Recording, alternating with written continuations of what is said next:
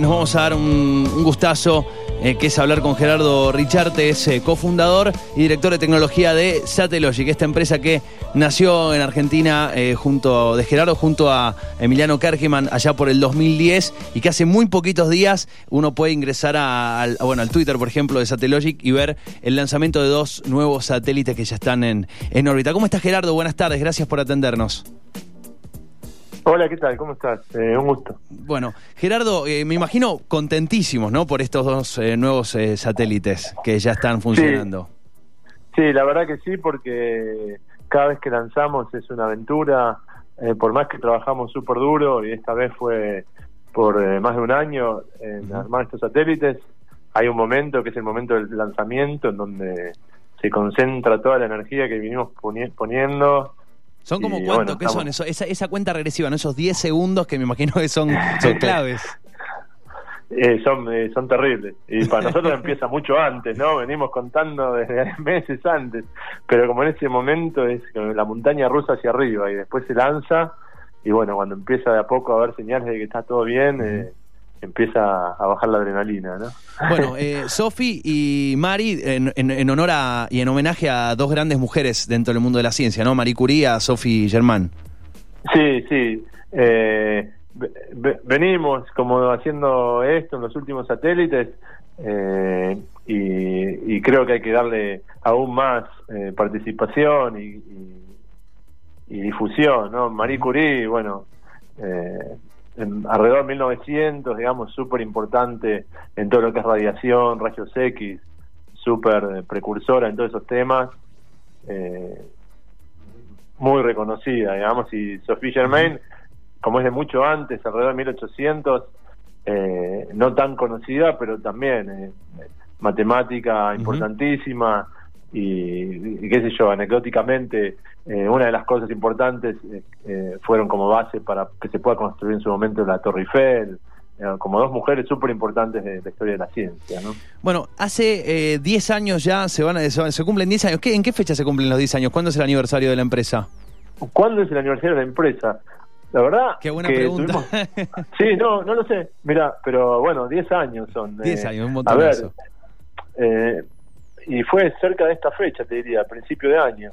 Bien. Pero la fecha no la sé. Eh, eh, fue un, un torbellino, no sé. Bueno, pero ¿cómo, cómo es que uno se, se juntaron, te juntaste vos con junto Emiliano, que ya venían trabajando juntos en algunos proyectos, y se dijeron, vamos a fundar una empresa de satélites? Me imagino que no, esa no es la primera frase, ¿no? ¿O sí? ¿O fue así? Eh, Eh, bueno, más o menos. No, bueno, Emi y yo somos amigos hace mucho tiempo, qué sé yo, eh, 30, mi más, no, uf, más de 30, no sé, 30, 25, 30 años. Eh, y sí, tu- eh, hicimos otras cosas junto con otros amigos, antes otras empresas. eh, y bueno, en un momento un poco por un año más o menos mucho, eh, cada uno tomó su rumbo y Emi se fue a, a Estados Unidos eh, a estudiar a, a Singularity University se llama, en donde Sí. empezó a, a darle forma más concreta eh, a una idea que él, unas ganas ¿no? que él tenía y que muchos compartimos digamos de hacer cosas con el espacio hasta que tuvo una idea que parecía que era posible y ahí básicamente me llamó y me dice eh, ¿qué tal? Venite, vamos a hacer satélites ¿no? y bueno, y, y- y yo qué puedo contestar Y te había que decir que sí, por supuesto, me imagino. no, me hice un poco difícil, sé yo, me dice, bueno, venite, estoy en Bariloche, lo pensamos juntos, y bueno, ya fue un viaje de vida. Imposible, imposible eh, el desafío y, la, y la emoción de hacer algo cerca del espacio, ¿no? Es maravilloso. Me imagino que te sentís como, eh, digo, una, una responsabilidad enorme cuando en estos momentos que hablamos, ¿no? De- del despegue, eh, con todo el equipo, me- hay algunas fotos donde están todos muy, muy expectantes, eh, pero al mismo tiempo de- uno debe sentirse como ver eso en, en el espacio también muy chiquito, ¿no? O ¿Cómo, cómo, cómo se paran ustedes frente a la inmensidad? Entender que esos satélites que están orbitando, no solo, bueno, gracias al fruto de trabajo de todo el equipo, pero al mismo tiempo, ahora el satélite está ahí arriba de ustedes. Sí, bueno, es, es, eh, es, es- es fuerte. Por supuesto que la responsabilidad de hacer algo así bueno, no, no es de uno, ¿no? Es muy compartida, es un trabajo de un equipo muy grande y realmente cada uno pone algo fundamental. Nosotros tenemos como un esfuerzo de hacer lo que es necesario y no mucho más, y entonces todo lo que hacemos es súper importante y cada uno participa y es muy importante, esa responsabilidad de cada uno es muy fuerte. Pero sí, frente al espacio, yo, como me acuerdo, el primer satélite que lanzamos, eh, el Capitán Beto, hace mucho tiempo, me acuerdo que teníamos una antena y como el, eh, si no le apuntás bien al satélite, no lo, no, no, lo, no ves la señal, no lo escuchás, no decimos, eh, pensá que el satélite da vuelta a la Tierra, entonces sale de alguna forma como el Sol por el horizonte y a los más o menos 10 minutos se pone del otro lado. Como para mí fue la sensación muy clara de, yo y se puse un tornillo en algo que está dando vueltas a la Tierra, ¿no? Mientras veía cómo la antena daba vueltas y fue como para mí mi demostración de que, eh, no sé, el espacio es, es mucho más que el planeta, que está ahí girando algo. Siempre pensaba, bueno, si alguien me está haciendo una broma, está haciendo mucho trabajo para que la broma esta funcione bien. eh, ¿qué, eh, quien quien eh, no, no conoce aún los detalles de lo que de lo que implica el laburo que hacen, ¿qué características tienen estos, eh, permitime si, si me equivoco, por favor, corregime, estos nanosatélites? Eh, tienen una, una función y, y preguntarte cuántos tienen ya en órbita desde que comenzaron. Sí, mira, estos últimos dos, eh, a ver, son el, el, el, con el, el, noveno, digamos, ¿no? El octavo y el noveno que lanzamos. Bien. Nosotros cuando empezamos, empezamos con un objetivo súper claro, que es lo que estamos todavía, bueno, que ya eh, estamos logrando. El, el, objetivo muy claro es, desde los satélites, sacar imágenes del planeta que permitan entender lo que está pasando, tanto para eh, administrar mejor la agricultura, los recursos naturales en general, la energía, eh, la, la, infraestructura, ¿no? Como todas esas cosas que pasan a escala global, que ya no, uno no, uno bueno, ya no es fácil para la humanidad resolver los problemas de alimentar a tanta gente eh, solo mirando alrededor, sino que hay que empezar a pensar en, en todo el mundo, ¿no? Dónde se produce la comida, dónde, dónde es eh, consumida, etcétera. Entonces, nosotros pensando en esos problemas globales, ideamos esto, una constelación de 300 satélites uh -huh. que nos permiten ver a la Tierra casi todo el tiempo para poder administrar mejor eh, los recursos naturales y en general la actividad humana que, que su sucede sobre todo en la superficie del planeta. Entonces, a partir de ahí empezamos a luchar con los límites físicos de hacer un satélite chiquitito eh, dentro de lo que es un satélite y que permita brindar buenos servicios y buenas imágenes. Uh -huh. Entonces empezamos a hacer de a poco satélites, los primeros muy chiquititos, de 2 kilos y 20 centímetros de lado, y los últimos casi de 40 kilos y, y 80 centímetros de alto más o menos. Y con estos satélites sacamos unas imágenes que permiten ver lo que pasa en la Tierra. Nuestro objetivo es ese. Nuestro objetivo es uh -huh. sacar imágenes y con las imágenes entender qué está pasando, entender si hay un, un, un, problema natural, digamos, entender si hace falta regar en un campo, entender si una cosecha ya está lista, entender si se rompe un puente, entender lo que está pasando trabajan con, o, o, trabajarían digo, en conjunto, en concordancia con, por ejemplo, estados, con eh, empresas privadas, eh, con quien lo necesite, en este caso, quien necesita eh, acudir a esa información, o ustedes sí. brindarían la información diciendo, mira, acá está pasando esto, acá está pasando sí. esto otro. Nos, nos, nuestros usuarios, digamos, son estados, gobiernos, gobiernos eh, de países o de ciudades, digamos, que necesitan información y son empresas privadas y pueden ser eh, usuarios que sepan interpretar una imagen sacada por un satélite o en realidad nosotros también brindamos el servicio eh, usando inteligencia artificial y machine learning, lo que se llama ahora eh, machine learning, uh -huh. hacemos análisis automatizado de las imágenes para darles información que les sirva directamente. Por ejemplo, este sembrí, sem, esta siembra está lista para ser cosechada. Acá hace falta agua. O hay tantos kilómetros de, de no sé, de maíz sembrados. O sea, la, optimización de, recursos es clave en ese sentido. O sea, ustedes, digamos, apuntan a eso, me imagino. Bueno, por un lado están, sí, la optimización de los recursos naturales, eh, por otro lado está infraestructura, ¿no? Eh, caminos, puertos, fronteras, ¿no? Eh, pensar de alguna forma todo lo que se pueda ver eh, con una imagen y que sea de escala grande, digamos. ¿no? Si vos querés ver lo que pasa en tu casa, por ahí es más fácil ponerte una cámara en tu casa. Pero si es una extensión muy grande, una provincia, una ciudad, un país, eh, ya es muy difícil cubrirlo con un servicio local. Entonces los satélites tienen esta posición especial que, desde órbita ven todo.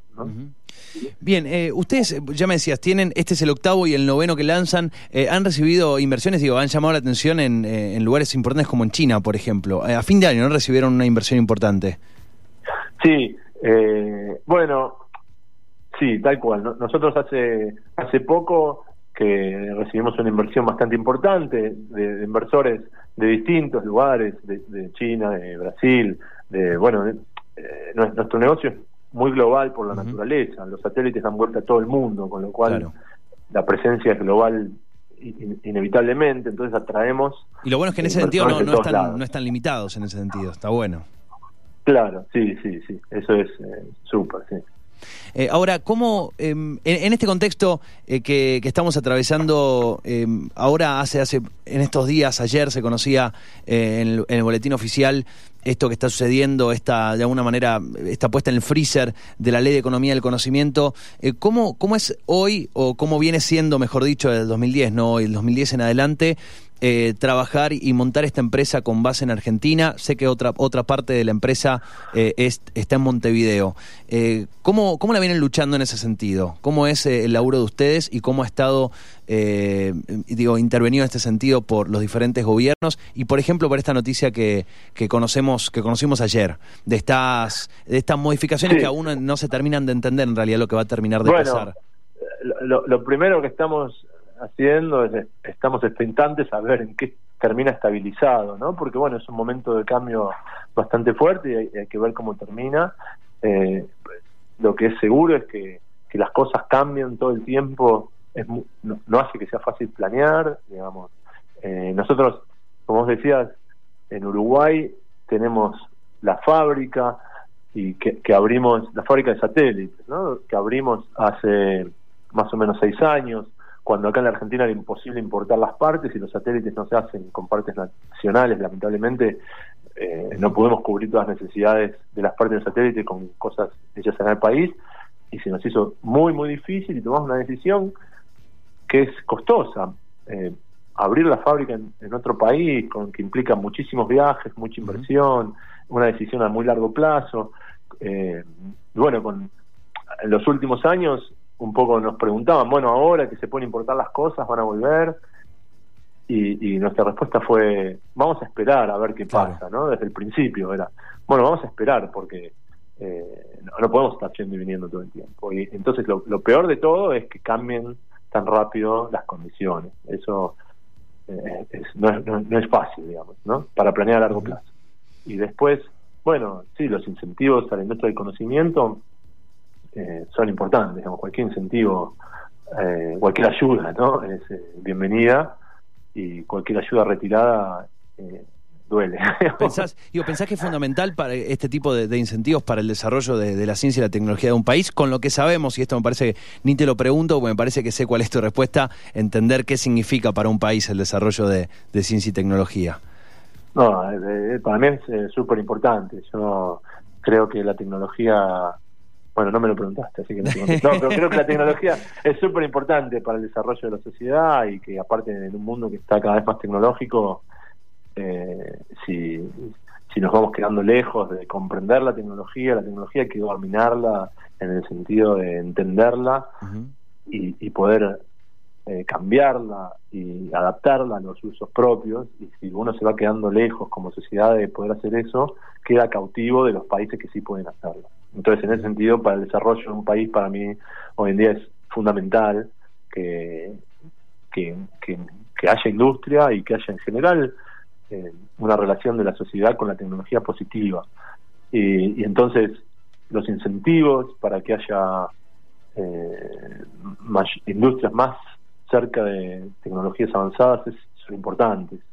eh, un país productor de materia prima es importante y tiene capacidades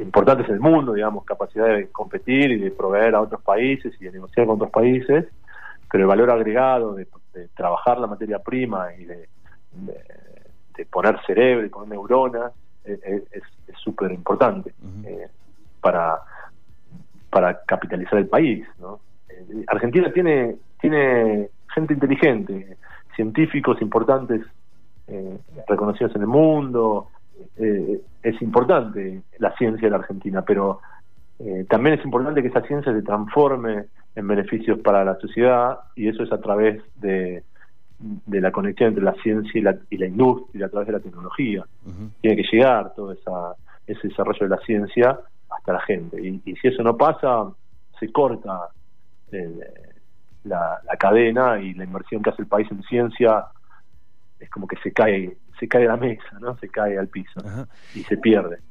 Sí, los incentivos son importantes, son importantísimos para mí.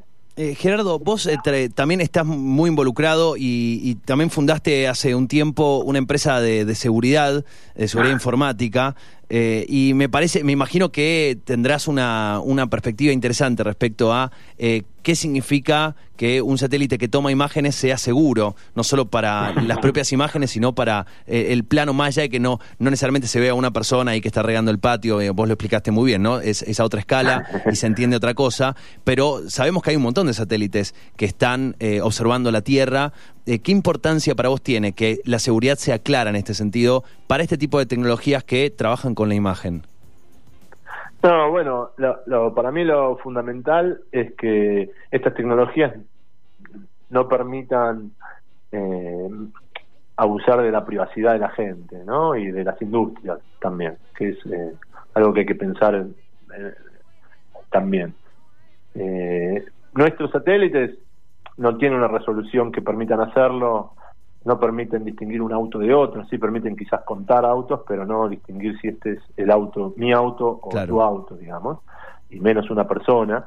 Permiten contar, en todo caso, estimar a grandes rasgos cuánta gente hay en una plaza, pero no contar uno por uno, ni siquiera, menos, mucho menos saber quién es quién.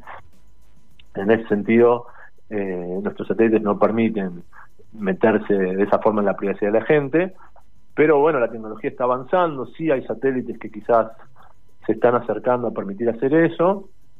Eh, vos, vos me preguntabas sobre la seguridad.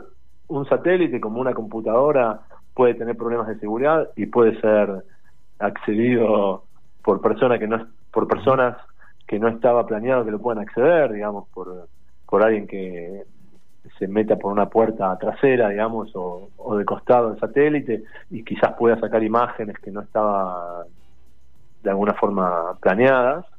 Eh, pero hoy la verdad no me preocuparía tanto por eso, no porque la seguridad de los satélites en general esté muy bien, porque no creo que la seguridad de los satélites hoy esté tan avanzada como la seguridad de los servidores en Internet, uh -huh. por ejemplo. Eh, pero o sea, también me preocupan no solo los usos por personal no autorizado, sino los usos que se le pueda dar a la tecnología por personal autorizado. ¿no? Claro, los que saben lo que están haciendo, digamos.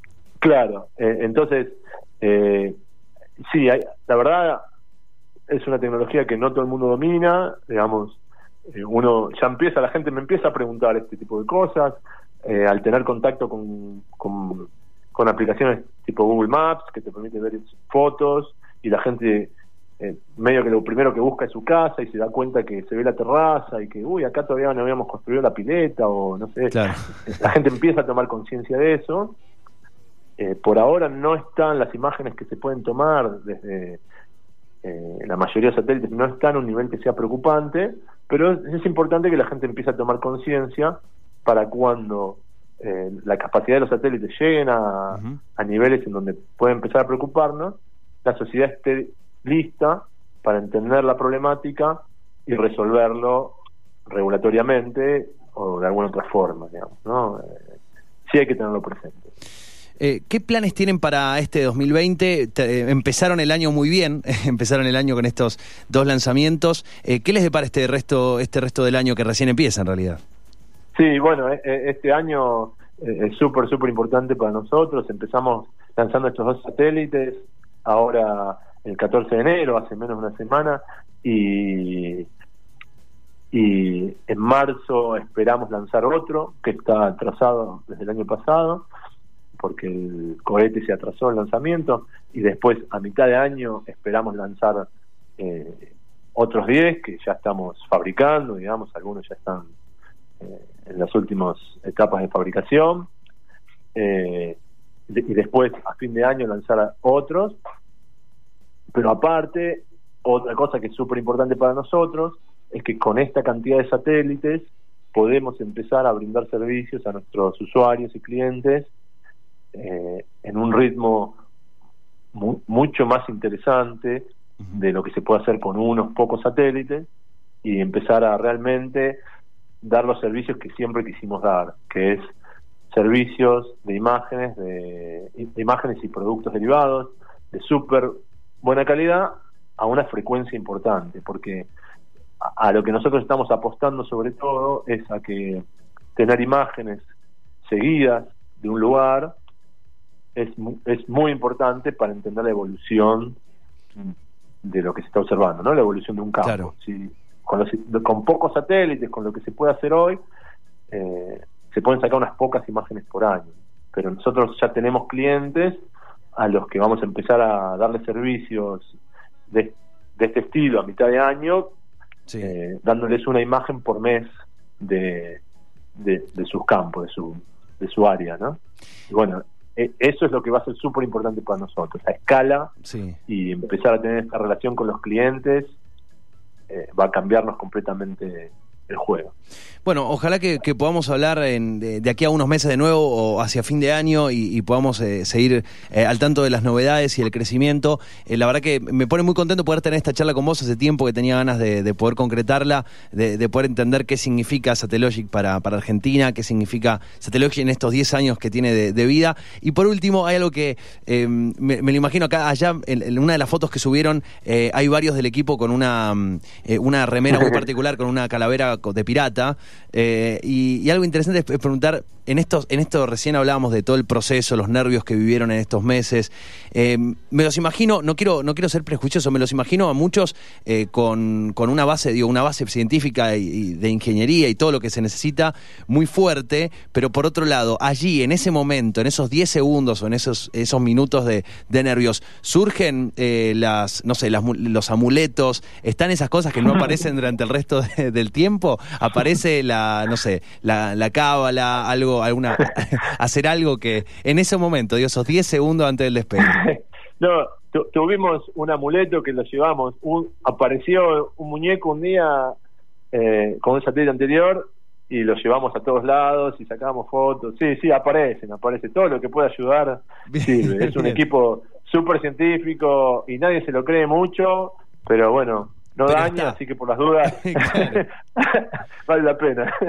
Bien, bueno, felicitaciones Gerardo de nuevo. Eh, por último, ¿cuántos son en el equipo trabajando? Me decía que son un montón, pero ¿cuántos más o menos? Sí, sí en, total somos 170. Nosotros diseñamos los satélites, toda la ingeniería, fabricamos los satélites, operamos los satélites y hacemos los productos que vendemos, tanto de imagen como de información eh, más procesada. Es una cadena muy larga lo que hacemos, hacemos muchas cosas somos 170 hoy y esperamos seguir creciendo a medida que podamos. Bueno, felicitaciones, Gerardo. Un, placer hablar bueno, muchas gracias. Hablaremos más adelante. Dale, dale, un abrazo muy grande. Saludos. Hasta luego. Eh, bueno, allí lo, escuchaban a Gerardo Richarte, es, eh, es cofundador y director de tecnología de Satellogic.